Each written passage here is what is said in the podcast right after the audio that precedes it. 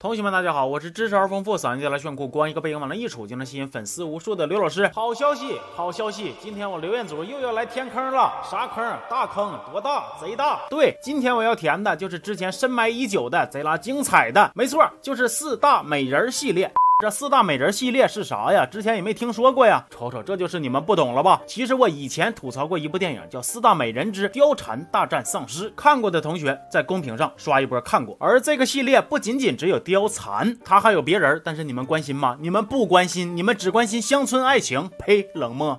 那今天咱们要说的这部叫《四大美人之昭君捉鬼》，光听这个名儿就感觉挺刺激。完了，电影呢，属实也没让我失望。刚一开始就安排了一场船戏，男的胡子拉碴、枪帮枪吃的，眼珠子都快睁不开了；女的脸上除了玻尿酸，其他的啥情绪你都看不出来。而且他还时不时的就刷刷变脸儿，那不知道的还以为你俩搁这切磋啥民间艺术呢。这船让你们划的太失败了。接着镜头一转，正片开始，时间退回到十天前，刚才划船的女的就是本片的女主王昭君，她旁边杵一个大老娘大妹子，正跟。这儿给他讲这个宫中秘闻，提醒他晚上千万别去藏书阁，因为最近总有宫女在藏书阁暴毙。但是大伙用脚后跟子猜猜，怎么虎超超的王昭君能有那个觉悟吗？对不起，没有。所以天一黑，他就提溜个大宝剑，点个大红蜡烛，颤颤巍巍的往这个藏书阁挺进。期间镜头还给到户外，有宫女不断被神秘力量掳走。再然后画面一黑一亮，王昭君就莫名其妙被一个老头点了穴。老头说：“你别吵吵，我就解开你。”听懂了就眨下眼，听不懂就眨出圆周率小数点后二百七十一位。完了，王昭君起身之后不吵不闹，就是拿个铃铛围着老头稀里哗啦的可劲摇啊！你说说，你上这过圣诞节来了是不是？昭君就问老头你谁呀？老头说你猜。昭君说不猜，滚。老头说好嘞。然后全片到此结束。呃，其实老头说的是啊，虽然你不认识我，但是我认识你。你叫王昭君。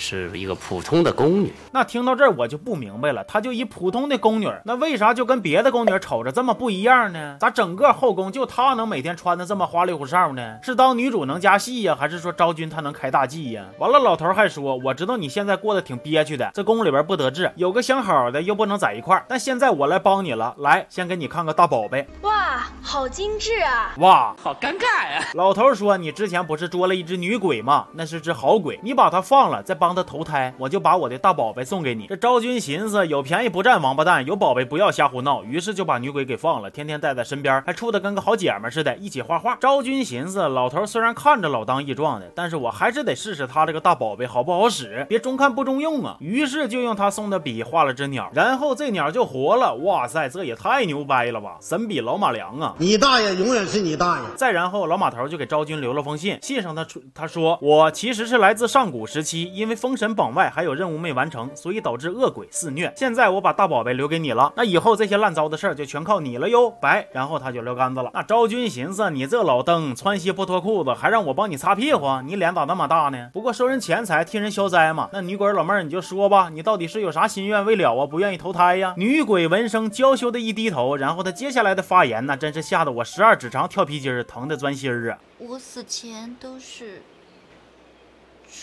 处女之身，我需要一个阳气鼎盛的男子。当然了，这其实还不算啥。你再看人家昭君听了这话的反应，更带劲儿。原来你是处女鬼啊！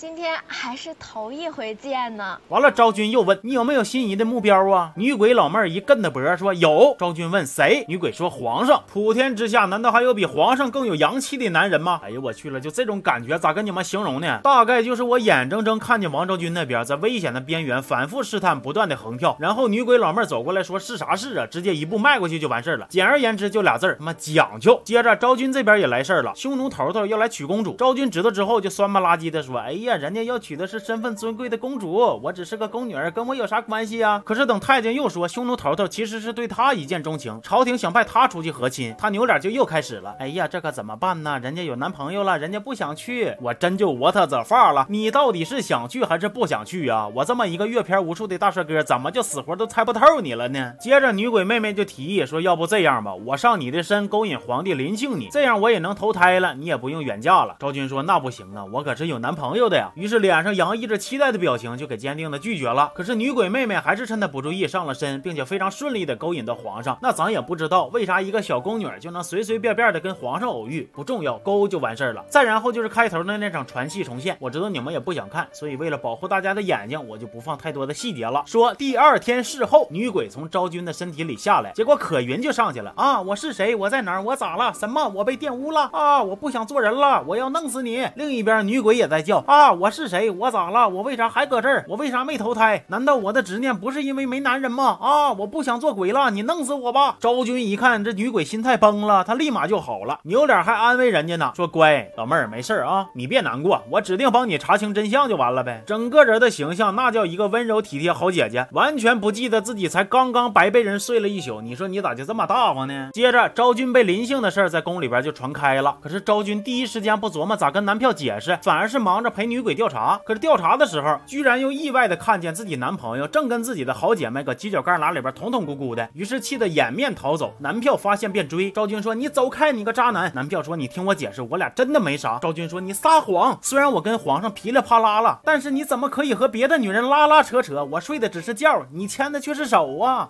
但是紧接着没两天，昭君的姐妹就也惨死了。女鬼看见尸体之后，就啥都想起来了，原来自己当年就是被昭君的男票害死的。但男票其实也不是坏人，他是被恶鬼附身了。那宫里这些事儿也都是他弄的。于是电影终于要开始点题了，昭君跟恶鬼激情对线，但是这一轱辘怎么形容呢？就感觉他俩还都挺绅士的。恶鬼说：“你快来杀我吧！”昭君说：“不着急，不着急，咱俩随便比比划划就得了，别累着。”再后来，恶鬼终于放了一个大招，结果被已经重伤的女鬼跳着过来给挡住了。哎呦我去了，你那大招的射速可真是够快呀！你要稍微慢点，明年到位，没准都能顺便把昭君的孩子一波带走啊，那多有效率啊！当然了，这不是最可气的，最可气的是恶鬼放完大招之后就自爆了。对，没错，自己爆炸了。那看到这儿我都懵了，干哈呀？咋的呀？你把自己前列腺当手雷抠出去给扔了？完了，电影的最后，皇上要杀了昭君的男票，昭君为了救男票，就主动同意出塞和亲。就这部电影我也没整明白，那电影名叫《昭君捉鬼》，可是从头到尾吧，鬼没捉几只，那彩虹屁可是没少放啊！这家伙这顿夸呀！你才貌双全，你长得那么美，